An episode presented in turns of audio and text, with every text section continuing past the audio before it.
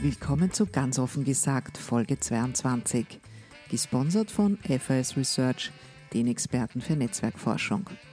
Josef Bröll war ÖVP-Bundesobmann, Vizekanzler und Finanzminister. Heute ist er Vorstandssprecher des Mischkonzerns Leibnick-Lundenburger, der zur Raiffeisen Holding Niederösterreich-Wien gehört. Mit Julia Ortner spricht er über Politiker im Management und Manager in der Politik und darüber, was die einen von den anderen lernen können. Er erzählt von seinem Verhältnis zu seinem Onkel Erwin Bröll und wie das war 2011, als er von seinen politischen Ämtern zurücktrat. Der Politikerfloskel, ganz offen gesagt, bedient er sich nicht. Wenn er Zeit schindet, sagt er, das ist eine gute Frage oder gar keine Frage. Achtet einmal darauf.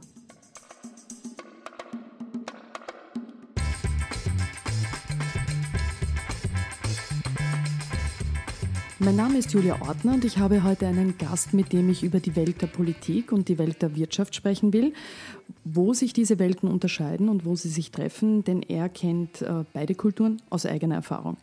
Josef Bröll hat Agrarökonomie an der Wiener Universität für Bodenkultur studiert, ehe er dann seine Laufbahn in der Landwirtschaftskammer und im Bauernbund beginnt.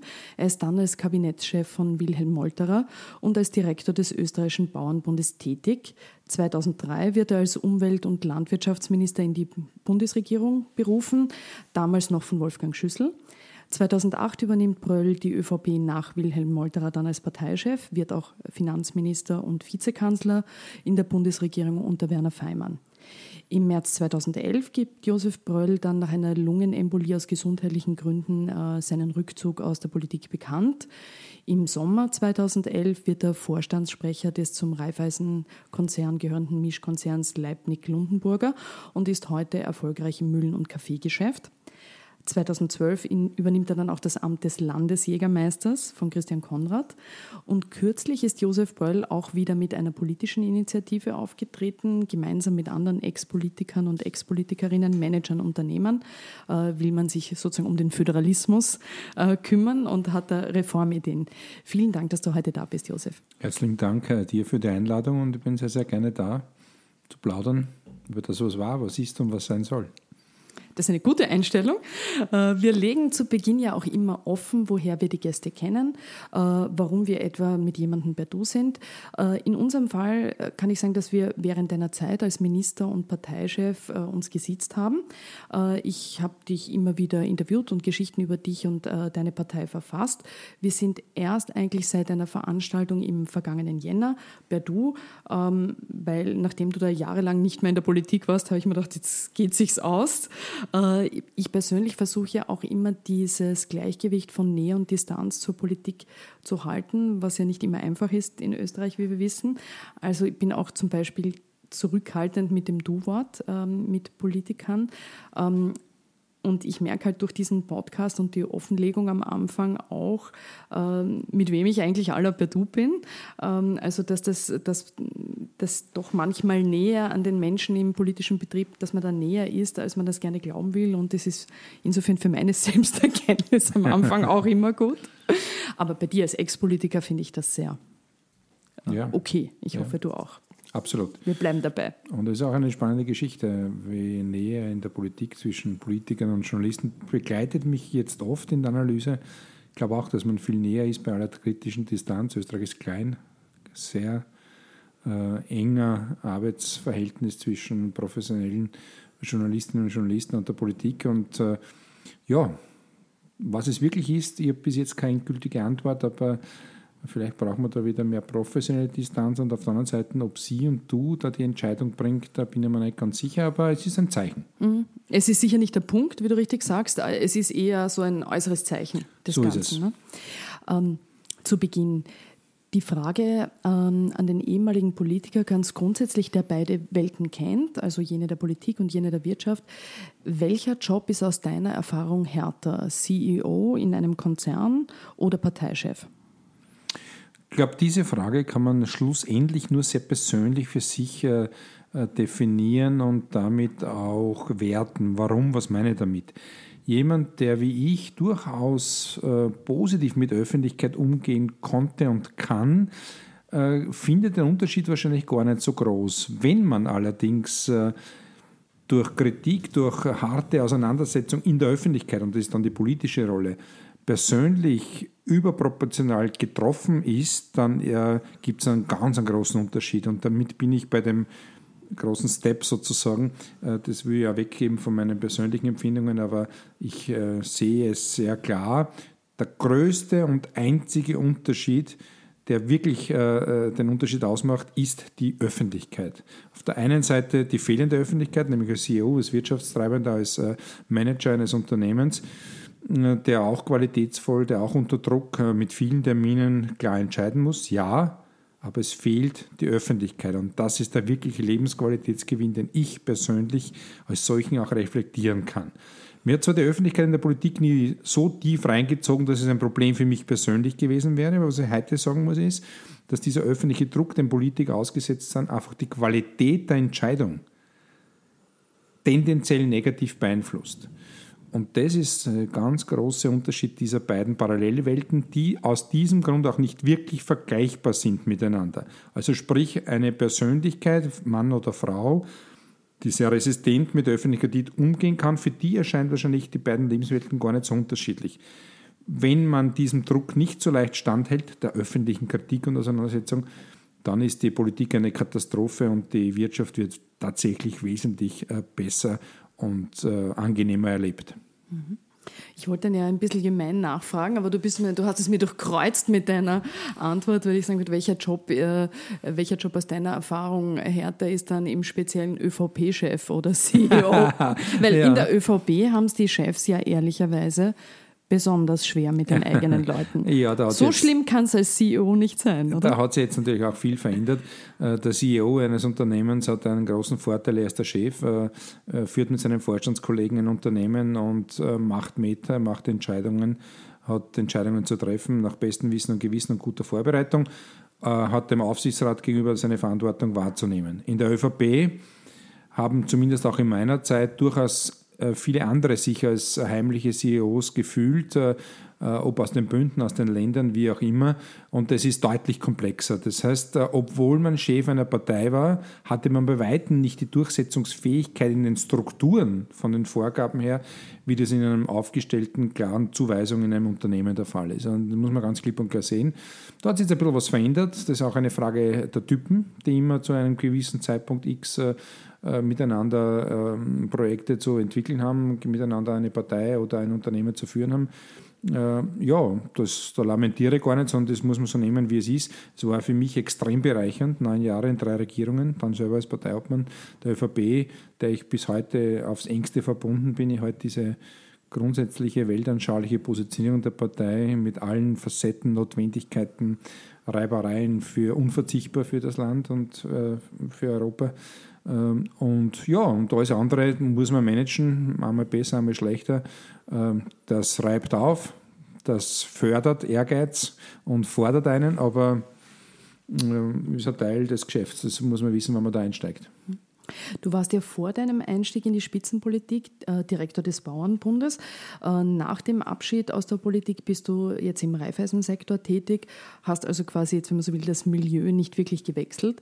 Aber gab es dennoch Unterschiede äh, in der Kultur, die du erlebt hast bei deinen jeweiligen beruflichen Wechseln, bei diesen grundsätzlichen? Na, absolut. Das ist eine ganz spannende Geschichte und die, die lässt sich auch äh, festmachen an zwei Themen, die mir zugerufen wurden. Die haben wirklich, die mich begleiten bis heute auf total äh, für viele vielleicht witzige Art. Aber wie äh, ich habe Landwirtschaft studiert, ich komme aus einem Landwirtschaftsbetrieb, bin aufgewachsen auf einem bäuerlichen Betrieb. Meine Eltern konnten mir in der Unterstufe Gymnasium nicht folgen, nicht mehr folgen, haben mich sehr gefördert und meinen Bruder auch, der den Betrieb übernommen hat.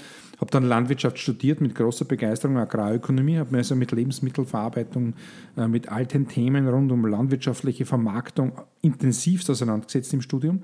Es hat mich auch begeistert und äh, bin dann folgerichtig in die Landwirtschaftskammer eingestiegen, um bäuerliche Interessen zu vertreten, dort aber vor allem auf der Beratungsseite für Bauern aktiv zu sein. Und ich habe mich sehr, sehr wohl gefühlt. Bin dann äh, Bauernbunddirektor geworden und dann hat mir Wolfgang Schüssel geholt. Und ich kann mich ganz genau noch erinnern an die ersten Tage als neuer Minister, ein Newcomer, vorher eigentlich keine politische Funktion. du warst ja auch sehr jung jetzt. Äh, war 33, äh, hatte keine politische Funktion, kein Gemeinderat. Ich habe noch nie in einem Gremium wie äh, Bundesrat, Landtag, Gemeinderat eine Rede gehalten und war von einem Tag auf anderen Ende im Februar 2003 Minister. Und dann kam es, und das war witzig, nämlich eine Frage, die mich in den ersten Wochen begleitet hat, fast ausschließlich. Erster Punkt, was hat der, dieser Typ, für Ahnung von der Politik? Was kann der? Was soll das?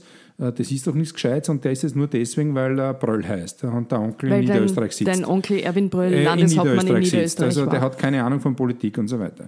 Wie ich dann 2011 zurückgetreten bin äh, und äh, wenige Monate später bei Leibniz Lundenburger eingestiegen bin als CEO mit folgenden zwei Kerngeschäftsfeldern, fast eine Milliarde Umsatz, 4.500 Mitarbeiterinnen und Mitarbeiter, die sich ausschließlich mit Mehlproduktion, Getreide, meine Ur- Ausbildung beschäftigt, hat Kassen, was hat der für Ahnung von Industrie? Wo hat der das gelernt? Wo hat der das gelernt? Und ich war wieder zurück am Ursprung mhm. und musste allen erklären, liebe Freunde, wie ich eingestiegen bin in die Politik, hat es was hat der Ahnung von Politik? Dann war ich der Politiker, bin ausgestiegen in die Industrie, hat es der, der wird ja eingeschoben, äh, was hat der Ahnung von Industrie? Und das geht sich auf Dauer nicht mehr aus. Das ist etwas, was mich sehr begleitet in der Öffentlichkeit, dass man Menschen in die Politik gehen und dann wieder aussteigen, aus welchen Gründen auch immer, eigentlich diese Sprünge nicht zumutet und eigentlich wenig Positives an so Brüchen findet. Wenn wir das aber nicht tun, wird die Qualität des Publikums, das wir finden für Politik, immer schlechter werden, nämlich beim Einstieg und dann in großer Angst vor dem Ausstieg. Und das sind ganz spannende Fragen, die man in einer Demokratie, denke ich, auch stellen muss. Du sprichst es ja an. Sehr viele Politiker und Politikerinnen, die dann in die Spitzenpolitik kommen, waren halt vorher Gemeinderäte, Landtagsabgeordnete, Nationalratsabgeordnete, so der übliche Weg sehr oft. Ne?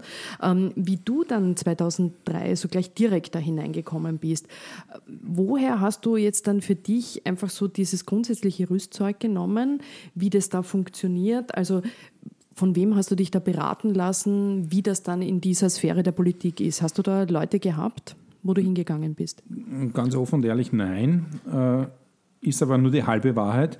Ich hatte natürlich in der Struktur schon Erfahrung, weil ich als Kabinettchef von Willy Moltra an der Seite eines Spitzenpolitikers der Zweiten Republik, der Willy war ein ganz großer äh, Mann und hat vieles bewegt und, und jahrelang ja die Agrarpolitik geprägt.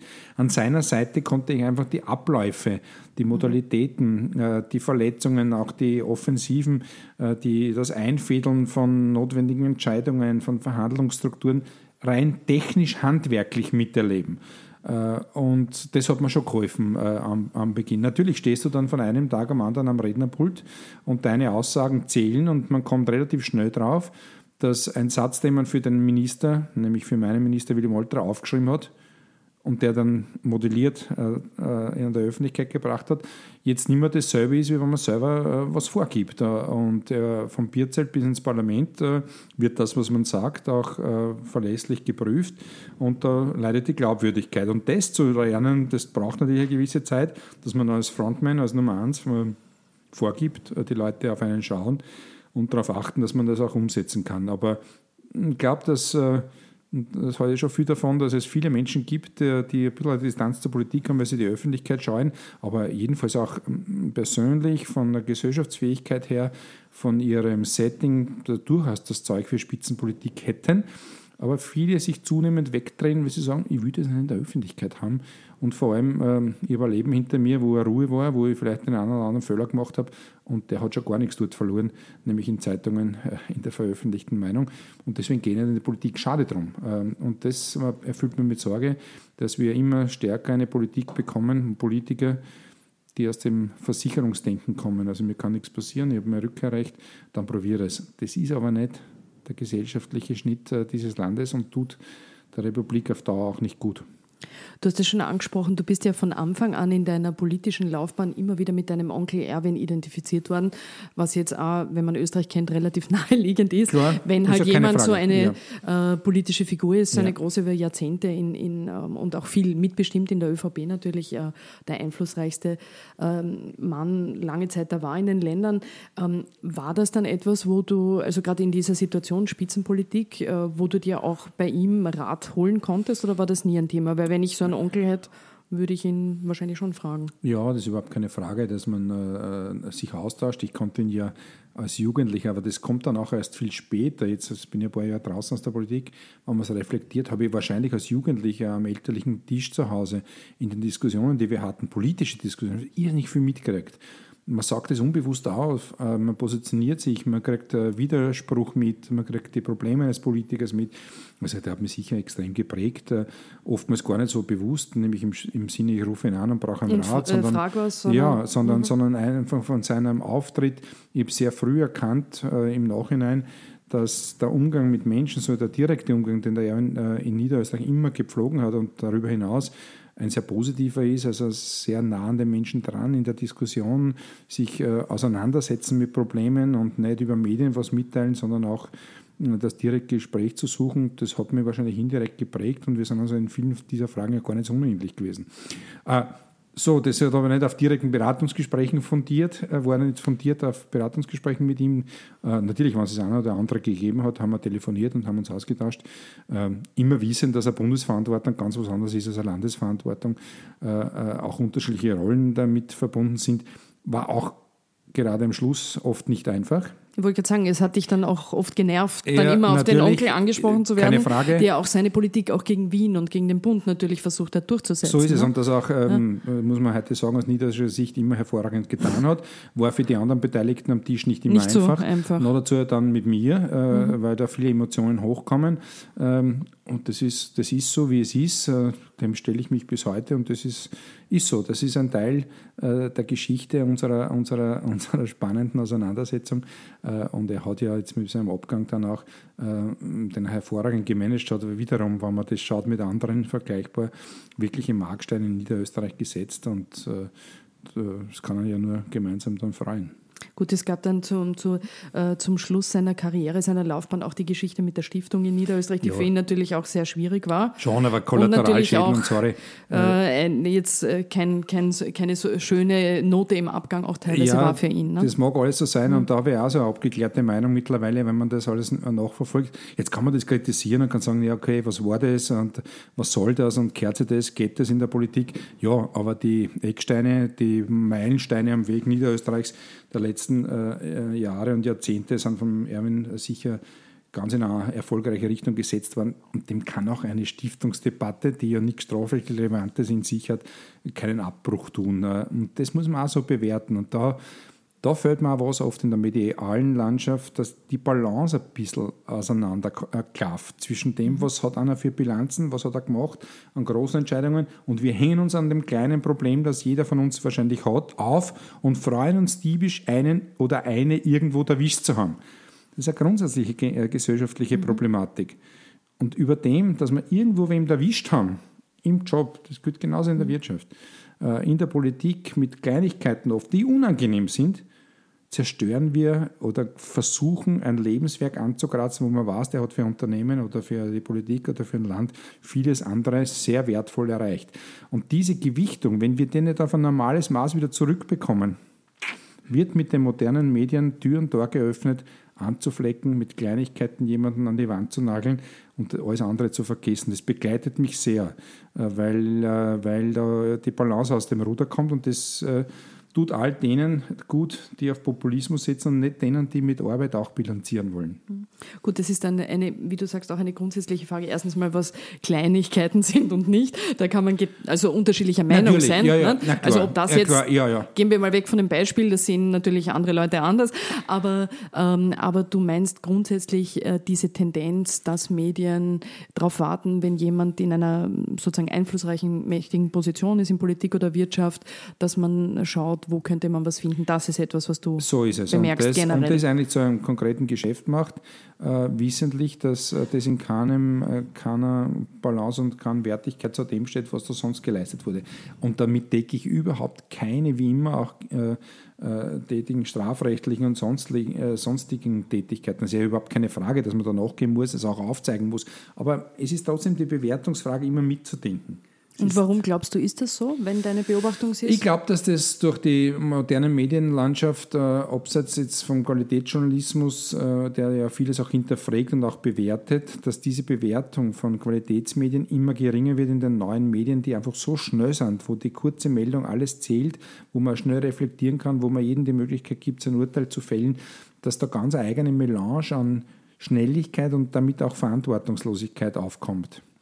Das, ist, das mhm. beschäftigt mich von Qualität des Inhalts dieser Auseinandersetzung. So, nicht mehr, nicht weniger. Mhm. Ja. Und, äh, aber das ist auch ein Teil des Professionalismus. Äh, ich glaube, äh, auch das ist etwas, Politiker von heute müssen sich medial ganz anders auseinandersetzen mit, ihrer, mit dem öffentlichen Surrounding, das da in der Welt herum ist, als bei mir das 2003 der Fall war. Mhm. Also weil da war ja zum Beispiel auch so, wie du sagst, der Druck der sozialen Medien diese Form der Berichterstattung hat sich ja in den letzten Jahren so beschleunigt. Das war ja bei dir auch noch nicht so ein überhaupt Thema nicht, zu Beginn, oder? Nicht, überhaupt nicht. Erst dann mit der Zeit, ja. ja. Mhm. Gut, das ist natürlich auch für uns Journalisten etwas, worüber wir überlegen müssen, aber das äh, ist, äh, ist uns, glaube ich, schon vielen von uns bewusst, sagen wir mal so, nicht allen, aber vielen. Äh, es gibt ja immer wieder sehr erfolgreiche Menschen ähm, in der Wirtschaft, die dann in die Politik wechseln und dort erleben müssen, dass diese Welt dann doch irgendwie anders funktioniert, als sie sich vorgestellt haben. Ich meine, schönstes Beispiel, Frank Straunach ist aber ein sehr extremes Beispiel. Deswegen würde ich lieber bei jemand bleiben, der quasi, wo man es vielleicht besser nachvollziehen kann. Ich finde das äh, Modell Christian Kern ist da auch sehr interessant, der ja als ÖPP-Chef sehr erfolgreich war, der in der Sozialdemokratie seiner Partei quasi von Jugend an ähm, sozusagen damit vertraut war, wie das läuft, äh, der auch in einem Kabinett tätig war, also der diese Dinge gekannt hat. Und trotzdem tut sich dieser Managerkern dann mit den Gegebenheiten in seiner Partei im Speziellen und der Politik im Allgemeinen offensichtlich doch so schwer. Wir haben das auch im SPÖ-Wahlkampf, der doch ähm, allgemein, glaube ich, mhm. allgemeiner Befund sehr miss, missglückt ist, gesehen. Ähm, wie nahe, glaubst du, aus deiner Erfahrung, muss man einer Partei sein, um ihr Wesen und das Funktionieren ihres Wesens zu begreifen? Christian Kern ist natürlich jetzt ein sehr aktuelles Thema und ich kann das zu 100 Prozent äh, nachvollziehen, was, was du mich jetzt gefragt hast. Insofern, als das äh, wie soll ich sagen, dass die Skills, äh, äh, ein Unternehmen zu führen äh, und da Durchsetzung nicht nur zu signalisieren, sondern auch tatsächlich zu realisieren, wesentlich einfacher ist als in einer komplexen Parteistruktur. Eine Partei funktioniert nicht, indem einer anschafft, was zu tun ist, bis unten, sondern dass derjenige, der führt, durch Kommunikation, durch Mitnehmen, durch Bilden von Vertrauen, führen muss. Sprich, ein CEO, der in seiner zweiten Führungsebene Abteilungsleiter anschafft, die brauchen in einer Woche drei Modelle äh, für die Auswahl einer Investition, leg sie her, dann liegen die da, sonst ist der Abteilungsleiter Geschichte.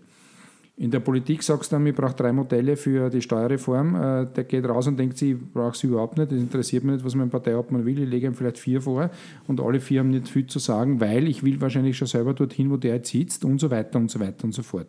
Das muss man nur verstehen. Das heißt, anschaffen, äh, dienstrechtliche Konsequenzen zu ziehen in einer Partei ist nicht. Und wenn man das nicht mitbringt als Erfahrung, äh, aber dann so agiert, wie man es gewohnt ist, wie man es gewohnt ist, mhm. dann führt das zu einer Mischmasch an unterschiedlichen Schwerpunktsetzungen, nicht durchsetzen können, Aufpoppen von eigenen Meinungen an einem anderen Eck des Wahlkampfs und so weiter, was wir alles in der SPÖ eigentlich mustergültig erlebt haben. Weil, und ich glaube, der Christian Kerner, weil ich brauche ihn da nicht interpretieren, ist relativ schnell draufgekommen oder hat es vielleicht zu spät erkannt, dass immer Parteien in den Befehlsketten, Befehlsketten unter Anführungszeichen, mhm. also, sprich also Führungsanspruch, ganz anders funktioniert als ein Unternehmen. Und ähm, die ÖPP waren geprägt von, glaube ich, klarer Hierarchie und einer starken Gewerkschaft. Hattest du diese an Bord, hast du alles machen können. Die SPÖ, neun Länder, Gewerkschaft, Arbeiterkammer, äh, Interessen Wiens mit offenen Personalfragen. Auf einmal ist es sehr, sehr komplex. Und es fehlt der direkte Durchgriff. Mhm. Äh, das kann man nur durch Gespräch, durch Verbinden, durch Vertrauen schaffen.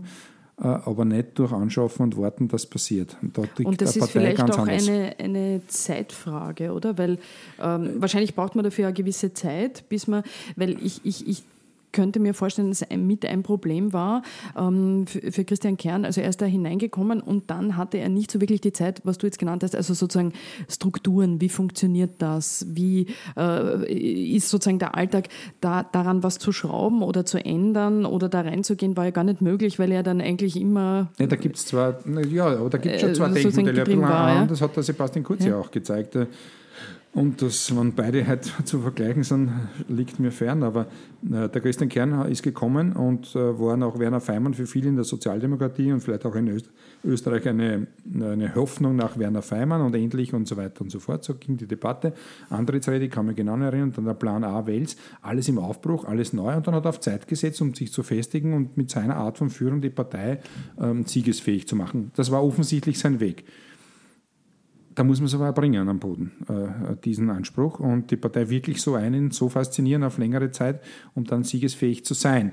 Äh, Sebastian Kurz hat es klar angelegt, was er wollte. Der wollte die Partei erneuern, hat das auch gemacht und hat dann keine Zeit verstreichen zu lassen, mit einem klaren, für viele überraschenden Anspruch, dann gehen wir neu wählen, ich will die Entscheidung haben und hat diese Zeit nicht verstreichen lassen, um die Partei äh, mit einem neuen Stil zu führen, sondern mit klaren Vorgaben und Vorstellungen einfach die Menschen zu befragen und sozusagen mit einer neuen Dynamik auch die Partei mitzunehmen. Das waren die beiden unterschiedlichen Modelle. Der eine war überrascht von dieser Entwicklung, der andere hat es beinhart und erfolgreich durchgezogen. Der eine ist vielleicht auch Sebastian Kurz, äh, ist ja, hat ja sozusagen vielleicht auch den Vorteil, dass er, wie du sagst, die Dinge dann schnell umgesetzt hat. Also als er offensichtlich äh, an dem Punkt war, wo er in ja, die Umsetzung gehen wollte. Ja. Aber er hat sie lange vorbereiten können, sich überlegen können, hatte ein Umfeld, was er ja auch immer ja, sozusagen zeigt, von Menschen, mit denen er sozusagen das alles planen konnte, überlegen konnte. Und das ist ja ein großer Vorteil. das hat ja wahrscheinlich Christian Kern nicht so gehabt. Ja, aber da ne? gibt es eine interessante Geschichte. Christian Kern wollte immer Bundeskanzler werden, sonst wäre das ja nicht geworden. Und er, wie ich höre, höre aus vielen Reihen der Sozialdemokratie, ist es nicht so, dass der Werner Feimann gegangen ist und äh, der Christian Kern nächsten Tag überraschend Bundeskanzler war. Das heißt, der Christian Kern hat sich ja offensichtlich auch vorbereiten können auf dieses Bild. Er wollte es ja offen auch, offensichtlich auch, und hat dann aber nach dem Plan A, neu, Österreich neu ausrichten, offensichtlich äh, die Entscheidung getroffen, weiterzumachen wie bis jetzt. Das geht sich irgendwo nicht aus. Offensichtlich. Und das, glaube ich, war der kapitale Unterschied. Also die und Schnelligkeit, glaubst Ja, die. Schnelligkeit und die Klarheit in der Entscheidung. Mhm. Und das Spannende, was dann noch war, war, wie dann kommen ist, äh, der, der hilflose Versuch, sage jetzt natürlich als einer, äh, durchaus einer, der von Sebastian Kurz sehr viel hält, der hilflose Versuch, dem Sebastian Kurz die einjährige Vorbereitungszeit vor dem Wechsel mit der Lena vorzuwerfen im Wahlkampf. Und es war nicht einmal die Meldung einen Tag draußen, habe ich an allen Stammtischen als Landesjägermeister Niederösterreich der hat sich wenigstens vorbereitet. Der weiß, was er will. So, that's it. Ja, das war sicher ein, ein, es war sicher ein Vorteil, es zu machen. Da braucht man nicht drüber reden. Ja. Ähm, gut, also diese Schnelligkeitsfrage aus deiner Perspektive. Ähm, umgekehrt jetzt, weil wir sprachen, wie das ist, wenn man als Manager in die Politik geht, am, am Beispiel von Christian Kern jetzt, ähm, gilt das auch umgekehrt? Also wenn man so wie du dann lange in der Spitzenpolitik ist und dann plötzlich oder relativ schnell eigentlich auch mhm. in der Wirtschaft. Was musstest du denn dann umdenken, ähm, vielleicht auch nachlernen oder lernen für dich? Der erste und wichtigste Punkt ist, und das ist die größte Herausforderung einmal, dass man seine Sehnsucht nach Politik, äh, die ja viele geprägt hat, auch mich, äh, äh, nämlich nach diesem politischen Tagesablauf, nach dieser öffentlichen Dynamik, dass das einfach vorbei ist. Es anzunehmen, und äh, klar anzunehmen, dass in diesem neuen Aufgabenfeld eines Unternehmens diese Adrenalinspiegel der Öffentlichkeit, der Streben nach Öffentlichkeit nichts mehr verloren hat. Diesen Schnitt sich selbst dazu zu gestehen, braucht Zeit. Aber das muss sein. Also wenn ein Manager dann beginnt, äh, seine politischen Interpretationen äh, und Weisheiten weiter der Öffentlichkeit mitzugeben, dann schadet er sich in der neuen unternehmerischen Funktion, weil das hat in einem Unternehmen nichts zu tun. Das ist Geschichte, da gibt es eine Zäsur und das muss man klipp und klar schaffen. Schafft man das, und das hat für mich auch ein paar Monate äh, gedauert, dann äh, konzentriert man sich natürlich mit voller Kraft auf sein Unternehmen. Dann sind die Skills, ein Unternehmen zu führen, so wie das Finanzministerium mit 12.000 Mitarbeitern geführt haben, sehr, sehr ähnlich. Das Produkt ist ganz was anderes, klar. Man muss sich mit industriellen Abläufen auseinandersetzen. Man muss äh, Mitarbeiter so auswählen, dass, dass wirklich eine Motivationstruppe da ist. Alles das, was man im Kabinett auch musste. Dann ist man wieder bei Führung angekommen. Und wenn man dann frei ist aus der Vergangenheit, diesen politischen Willen, dieser Öffentlichkeitsdrang nicht mehr hat, dann glaube ich, kann man erfolgreich äh, ein Unternehmen führen. Und dann ist man dort angekommen, wo man hinkehrt, nämlich in der Wirtschaft, mit den, mit den Methoden, die dort notwendig sind, die sich dann aber nicht mehr so stark unterscheiden wie Führung eines Ministeriums. Ähm, weil äh, gerade das äh, Thema Schnelligkeit, du hast vorhin auch gesagt, dass das natürlich als Parteichef äh, da andere Widerstände sind, mit denen man arbeiten muss. Wenn man dann ähm, in einem Konzern arbeitet und da ähm, eine Führungsrolle hat, ähm, ist es dann so, dass man dann auch merkt, dass die Entscheidungen, die man trifft, dass das sozusagen viel schneller umgesetzt wird, nehme ich an, oder? Also das war dann wahrscheinlich auch für dich eine Veränderung jetzt in der ja, Wirtschaft absolut. zur Politik. Auf einmal absolut. passieren Dinge doch schneller, zügiger. klarer, zügiger reibungsloser, besser in der Qualität. Ich bin äh, felsenfest davon überzeugt, mittlerweile sowohl in KMUs, auch in Industriebetrieben, man sitzt ja in der industriellen Vereinigung mit vielen Kollegen die Diskussion führe, die können sich, die nie in der Politik waren, gar nicht vorstellen, welchen Abrieb es an äh, Qualität in der politischen Entscheidung gibt. Warum? Und das ist so ein wesentlicher Punkt. Hast du in der Politik eine, eine, eine, wichtige, eine wichtige Zielsetzung, dann behalte es bei dir. Sobald es in der Öffentlichkeit auftaucht, das Projekt, bei mir war es die Transparenzdatenbank zum Beispiel, mhm. präsentiere als Finanzminister, spreche mit ein paar Experten, wie man sowas machen kann. Es erscheint im Lichte der Öffentlichkeit und schon beginnt das Weichschießen dieses Projekts, bevor man, bevor man überhaupt mhm. noch qualitätsvoll ein Konzept auf dem Tisch hat, weil man ja mit jemandem reden muss.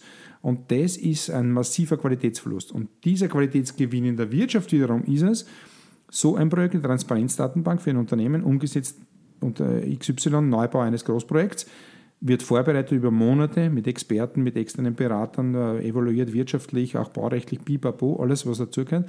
Und dann gibt es zwei, drei Optionen, dann wird im Vorstand entschieden und dann erreicht dieses Projekt fix und fertig, qualitätsvoll bewertet, erste Öffentlichkeit. Und das ist ein Riesengewinn. Persönlich, für Führungsqualität und fürs Projekt selber. Und das beschäftigt mich schon, muss ich ganz ehrlich sagen, wenn die Politik nicht rauskommt aus diesem ständigen öffentlichen Fokus schon in Anfangsphasen von neuen Projekten, dann, äh, dann wird es schwieriger. Und der Wolfgang Schüssel hat da, ich habe das oft nicht verstanden, war anderer Meinung als er. Äh, er hat sehr oft geschwiegen, hat sich zurückgenommen, man hat ihm das dann auch medial vorgeworfen. Ähm, er hat recht. Gute Projekte gedeihen im Verborgenen und wenn sie entscheidungsreif sind, und ausformuliert und klar durchgedacht dann an die Öffentlichkeit. Und es ist damit ein Qualitätsgewinn verbunden, Projekt zu viel präsentiert, hinausgeschossen und dann beginnt in der Partei und im Parlament erst die Debatte ohne gründliche Vorbereitung. Es führt zu Qualitätsverlust. Das ist etwas, was mich wirklich beschäftigt. Mhm. Und das sehe ich sehr, sehr klar bei Einzelprojekten, die ich jetzt zu betreuen habe dass das äh, so funktioniert. Wobei man natürlich sagen muss, die, ähm, äh, du nanntest das ja eben auch, also Einerseits geht es ja darum, Entscheidungen vielleicht besser vorbereiten zu können, noch nicht im Licht der Öffentlichkeit. Andererseits gibt es doch einen großen Anspruch und einen immer größer werden auf Transparenz, gerade den Bürgern gegenüber. Ja, und warum? dieses Zu Maß. Zeitpunkt? Das ist eine gute Das ist immer die Frage des Zeitpunkts natürlich. So aber natürlich ist eigentlich, wäre sozusagen das Politik transparent handelt, ja doch auch etwas, was moderne Politik ausmachen sollte. Naja, aber das ist eine gute Frage. Äh, ich glaube, die Transparenz des Politikers äh, soll dann kommen, wenn er Entscheidungsgrundlagen aufgearbeitet hat, mehrere Projekte zu einem Thema vorgelegt hat, drei Möglichkeiten, vier, und die dann in der Öffentlichkeit natürlich qualitätsvoll mit allen Auseinandersetzungspotenzial diskutiert werden. Aber bei uns handelt es ja, oder in vielen westlichen Demokratien passiert es ja, dass bereits die Pro Projektidee vor einer gegenseitigen Bewertung schon in der Öffentlichkeit unfertig zerrissen wird. Und damit ein Qualitätsverlust einhergeht, der bei weitem den Anspruch auf Transparenz übertrifft. Mhm. Und das ist eine Frage, äh, die wir, glaube ich, miteinander einmal diskutieren müssen. Äh, und ja, spannend. Mhm. Du findest, Schweigen ist manchmal ganz gut. Ich verstehe ja. versteh dich richtig. Ähm, es gibt ja dieses alte Führungskonzept, Divide et Impera, dieses Teilen und Herrschen, eben auch die Leute, die unter einem arbeiten, gegeneinander auszuspielen. Das ist etwas, das wir aus der Politik auch kennen. Funktioniert dieses alte Führungsprinzip heute deiner Ansicht nach noch in einem modernen Wirtschaftsbetrieb? Nein, ich bin äh, felsenfest davon überzeugt und ich setze ganz stark auf Teamarbeit, auf äh, Zusammenarbeit, auf klare äh, Ausübung auch der, des, der Personalauswahl. Das ist schon wichtig. Äh, aber mein Team zusammenzustellen, gemeinsam mit meinen Vorstandskollegen, sich als Mannschaft zu verstehen, die aufs Spielfeld läuft, um für, für die Firma, die ich jetzt vertrete, für die LI, zu spielen und zu gewinnen gegenüber dem Mitbewerb, kann nur im Teamwerk äh, funktionieren diese alte Strategie. Also das ist anders als in der Politik, oder? Da anders. hält sich das noch stärker. Das, ich meine, gibt es in der Wirtschaft auch? Gibt es in der Wirtschaft auch. Eine Generationenfrage ist, vielleicht Ist eine Generationenfrage, ich sage das auch, ist eine Typusfrage. Mhm. Ähm, ich könnte das gar nicht, äh, weil äh, damit ein Aufwand persönlich verbunden wäre, der viel Energie verbraucht, äh, die Menschen auseinanderzuteilen, zu wissen, wen man wo ins Rennen geschickt hat, gegeneinander und sonstiges, um selbst vielleicht gut dazustehen. Äh, die Energie sollte man auf Teamwork und auf gemeinsame Entscheidungen und auf Spielstärke, äh, gemeinsame Spielstärke im übertragenen sportlichen Sinne äh, verwenden und dann ist man viel erfolgreicher für ein Unternehmen.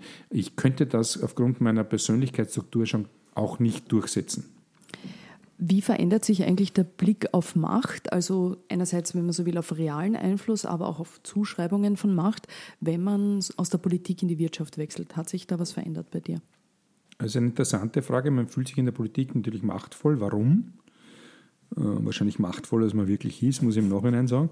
Warum? Manchmal weil, ja, ja. ja, absolut, weil, weil äh, durch diese hohe öffentliche Aufmerksamkeit, durch das Gefühl, man ist einer von 12, 13, 14 Ministern äh, mit seinem Team, 10 Kabinettsmitarbeitern, da führen 150 Leute quasi äh, in Österreich und die wieder vertreten in Europa einen großen einen großen politischen Einfluss aus. Man ist machtvoll. Ist man es wirklich? Das äh, ist eine interessante Frage. Ich war ganz baff, wie ich aus der Politik ausgeschieden bin, wie ein paar Monate später ich draufgekommen bin, wie viel an Kapazitäten wir Montag, Dienstag in Vorbereitung des Ministerrats und wichtigen, für uns so wichtigen Entscheidungen, an denen fast die Koalition zerbrochen ist, wir gearbeitet haben mit hoher Emotion, Werner Feimann und ich, und im Widerstreit und die Minister untereinander von dem die Österreicher am Mittwoch schon überhaupt keine Notiz mehr genommen haben, geschweige denn einen Monat später.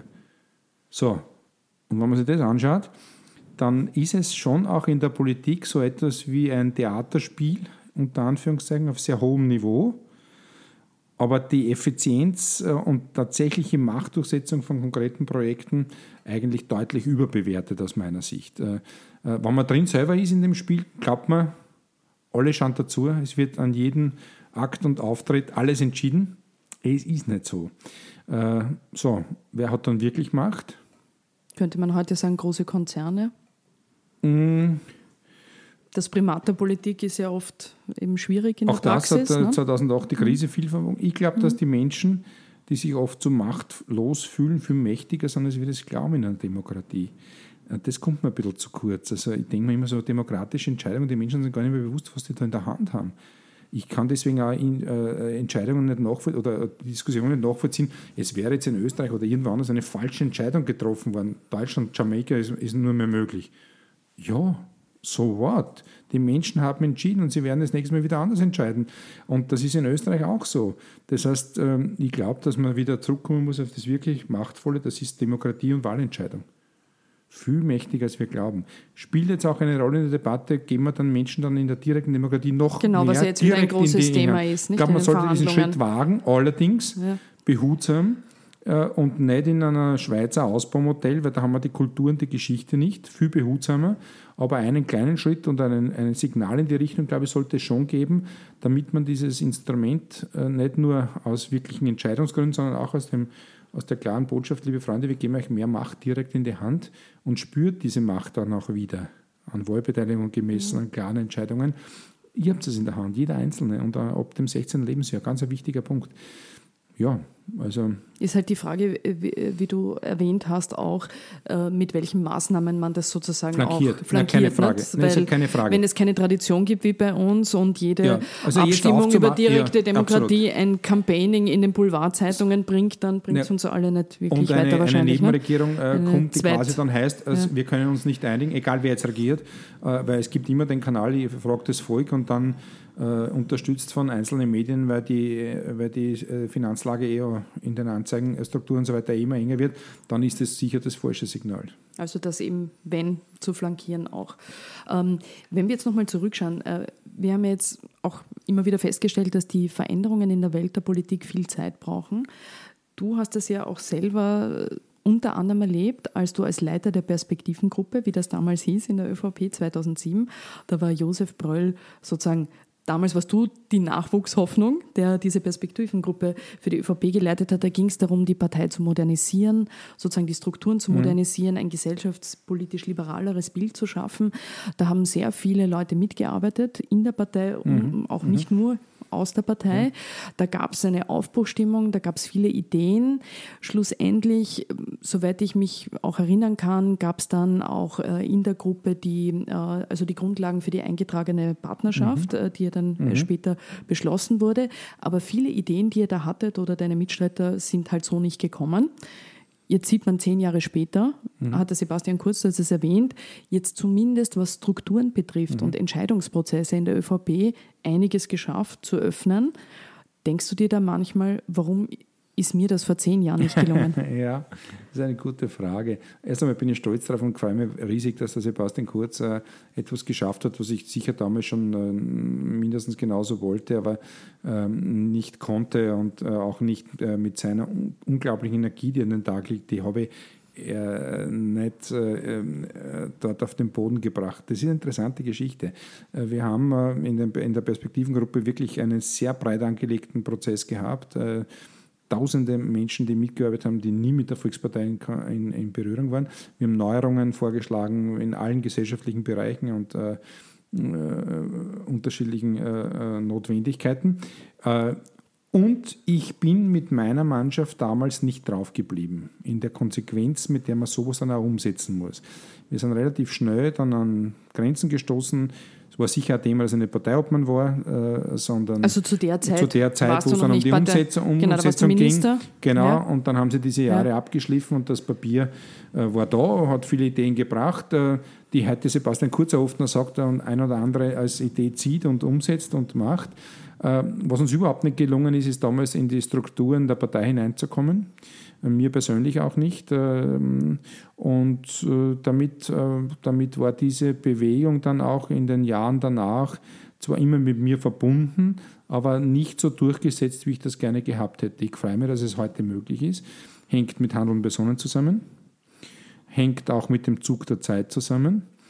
Und Sebastian Kurz hat es mit seiner Mannschaft hervorragend genutzt. Äh, viele sind ja auch dabei, noch von damals, kennen Sie ja alle, der Stefan Steiner und viele andere, die mit mir damals also die das damals ganz, ganz gearbeitet haben. Und gehören also jetzt war, zu diesem war Kreis. Mein politischer, war ja. mein politischer Direktor ja. in der ÖVP und, und waren ganz große, aufstrebende junge Männer und Frauen, äh, die Eli Köstinger, viele. Und das ist eine Riesenfreiheit, heute zu sehen, dass ein kleiner Teil dieser Ernte auch von damals eingefahren werden kann. Also eben zumindest äh, würde ich jetzt wieder etwas relativierend ja. sagen, was die Strukturen betrifft. Also da sehen wir ja, da ja, ist es schon gelungen. Bei anderen Themen müssen wir halt anschauen, was kommt. Aber ja, die, die, okay. die, Strukturenfrage war ja schon für die ÖVP viel, muss man sagen. Ist so. Oder? Weil das sagen ja auch sogar Sozialdemokraten, wenn du mit ihnen redest, sagen dann ja, ja, vieles gefällt ihnen natürlich am Sebastian Kurz nicht, aber dass er geschafft hat, sozusagen da reinzugehen in diese starren Strukturen, ist etwas, was sich manche Sozialdemokraten, jüngere, auch wünschen würden, sagen wir mal so. Naja, und da kommt ja noch was dazu, was völlig unterschätzt wird, ist, dass, äh, und das im direkten Vergleich, ich glaube, ich habe immer gesagt, die Sozialdemokratie ist mit wesentlichem Abstand ärger noch als die ÖVP in den Strukturen konservativer, als wir das glauben. Das heißt, ich glaube, äh, geschlossener. Äh, ja, aber konservativer in den Aufstellungen. Das heißt okay. weniger, aber auch weniger bereit, Veränderungen vorzunehmen. Und Arbeiterkammer und Gewerkschaft dominieren über alles. Die Länder sind leer und Wien ähm, zeigt sich, wie sich zeigt. Woher soll an diesen Strukturen noch was ändern?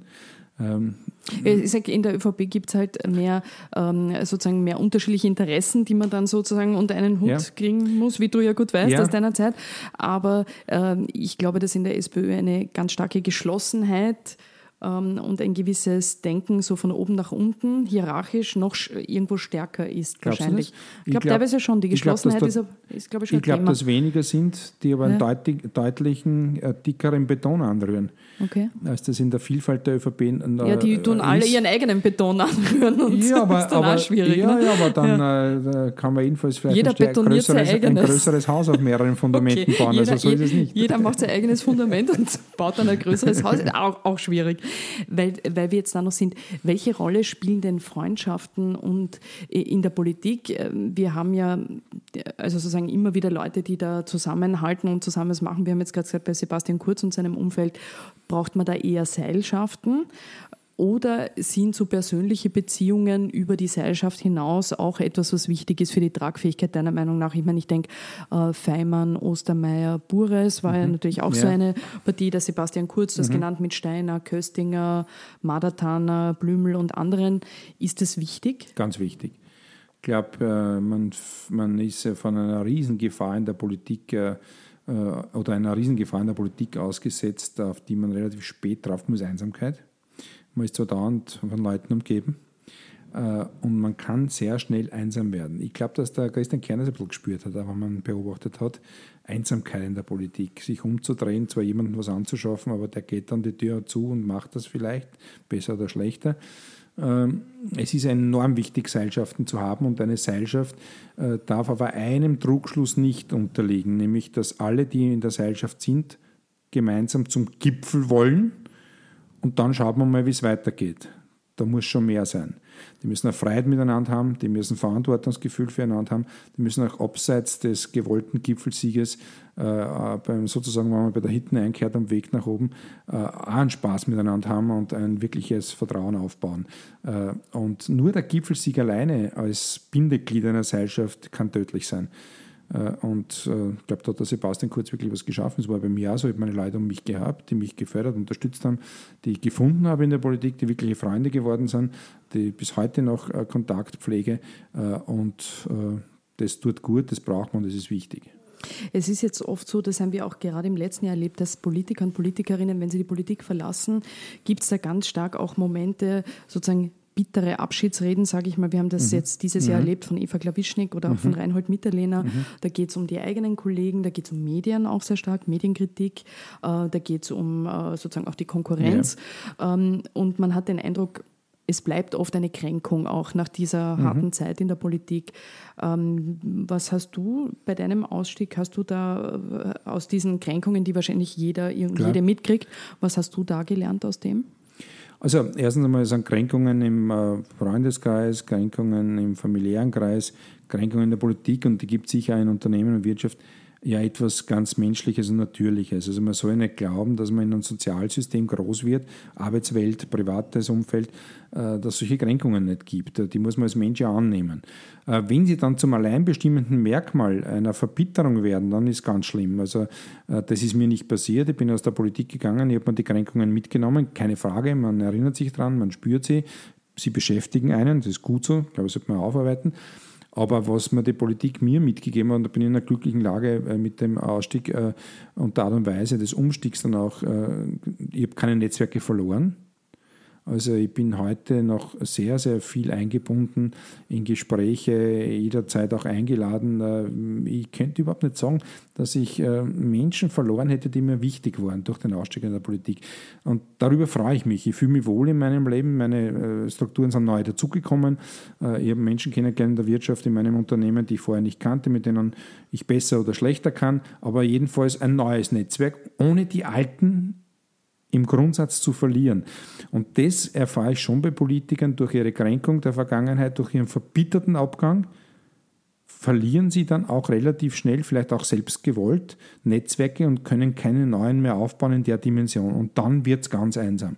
Und das habe ich nicht, darüber freue ich mich, das genieße ich auch sehr. Äh, und ich habe die Freunde auch nicht zurückgelassen, sondern mitgenommen. Äh, zu deinem Rücktritt noch ähm, würde mich etwas interessieren, weil ich äh, Daniel Kapp, dein ehemaliger langjähriger mhm. Sprecher und Stratege, war ja bei uns auch schon im, im, Podcast in einer der ersten Folgen.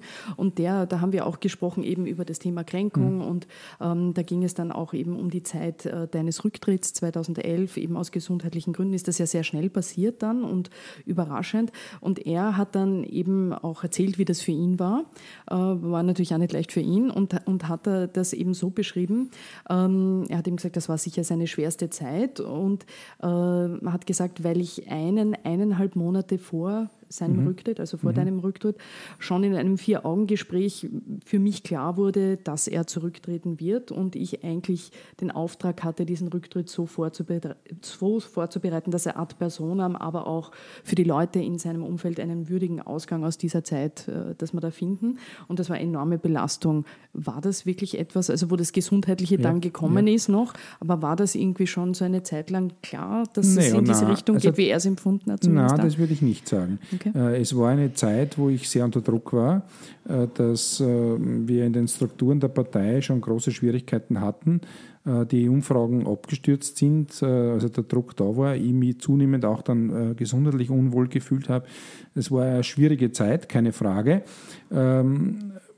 Ich habe dann äh, auch wochenlang mit mir gehadert, zu gehen oder nicht und es noch einmal zu probieren, habe aber aus dem Gesamtzusammenhang gesundheitlich äh, nicht mehr so zurückzukommen. Ich muss bis heute Blutverdünnungsmittel nehmen, ich soll nicht mehr fliegen und all die Themen. Ähm, den Schluss gezogen ist, nicht, also nicht mehr weiterzumachen. Ähm, und das war sicher auch im Zeitverlauf äh, den, äh, dem, der starken politischen Drucksituation mitgeschuldet. Aber es war definitiv nicht Auslöser. Ich hätte äh, ohne den gesundheitlichen Zusammenbruch sicher nochmal probiert. Mhm. Ähm, Obwohl du hin und her gerissen ob, warst, sozusagen wo, eine Phase. natürlich ja. die Mitarbeiter ja. und wir gemerkt haben, ja. dass, es, äh, dass es eine schwierige Situation innerparteilich vor allem die Widerstände ist. waren keine groß. Frage, nicht? keine Frage, aber das wäre nicht der Grund gewesen, äh, okay. es nicht noch weiter zu also probieren. Also es war dann der gesundheitliche es, Punkt.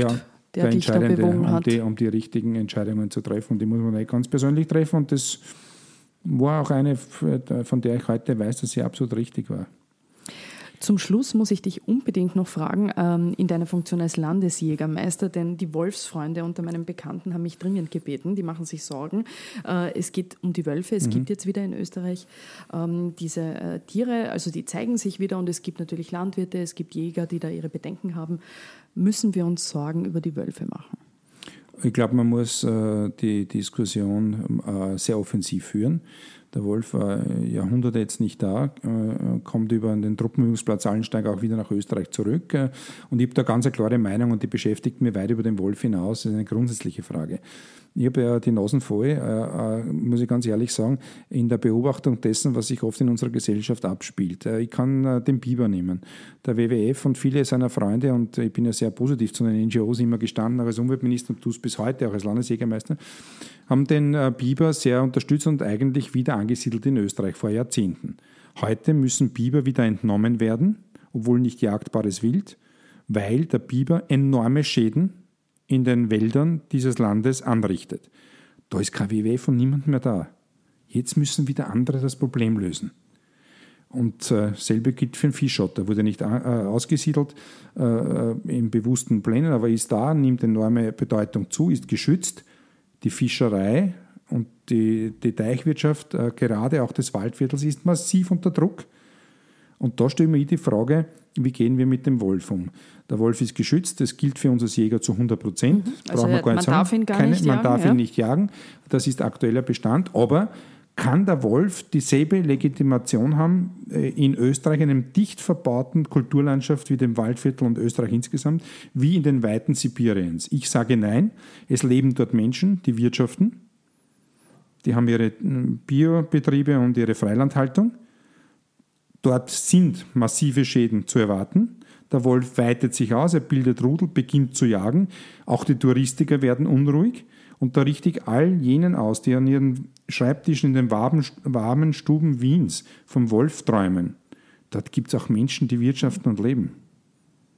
Und deswegen müssen wir schauen, wie man in eine Planung und Management des Wolfs und der Zunahme der Population kommt.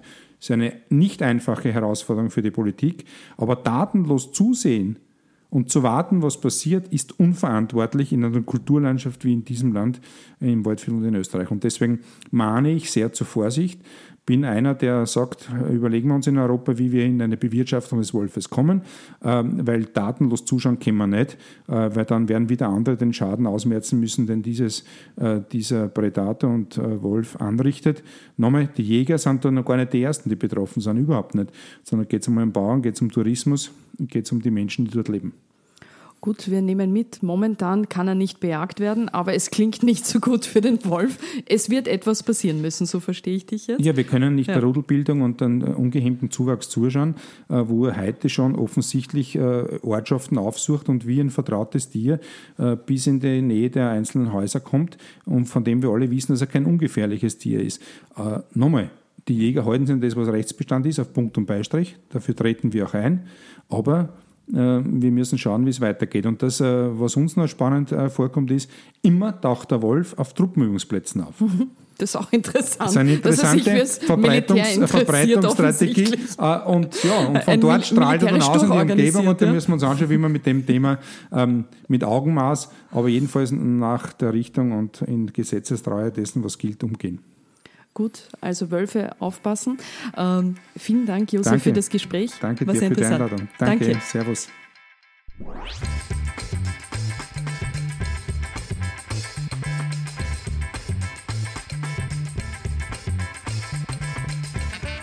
Das Gespräch mit Josef Brölls ehemaligen Sprecher Daniel Kapp gibt es nachzuhören im zweiten Teil der ersten Folge von Ganz offen gesagt.